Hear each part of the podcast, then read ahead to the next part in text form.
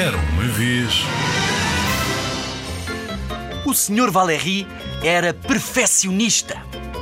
Ele dizia: o mundo tem dois lados, o direito e o esquerdo, tal como o corpo.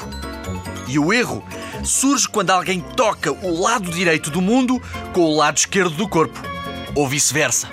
Seguindo escrupulosamente esta teoria, o Sr. Valéry explicava: Eu dividi a minha casa em dois, com uma linha. Por isso, o Sr. Valéry só tocava nas coisas que estavam à sua esquerda com a mão esquerda e nas coisas que estavam à sua direita com a mão direita. Nesse momento, perante uma dúvida colocada por um amigo, o Sr. Valéry explicou: Aos objetos muito pesados, coloco-os exatamente com o centro na linha. Assim, posso carregá-los utilizando a mão esquerda e a mão direita. Para os objetos leves, não necessito de tantas preocupações. Mudo-lhes a posição apenas com uma das mãos. A mão certa, claro.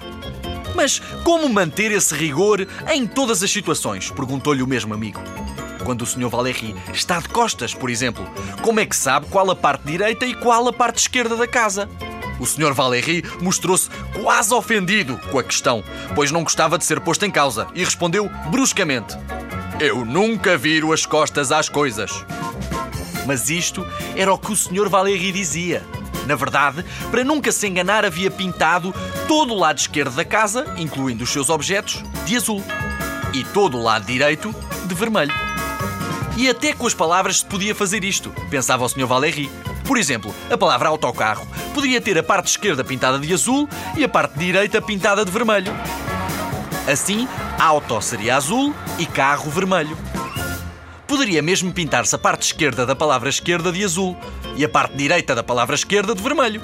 Assim, escu de azul e herda de vermelho.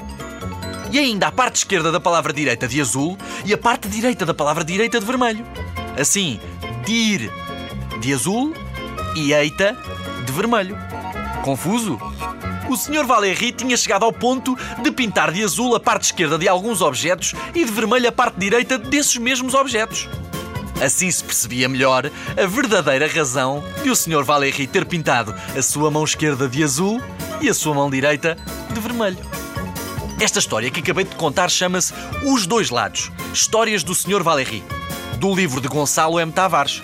As ilustrações são da Rachel Caiano e é uma edição Caminho.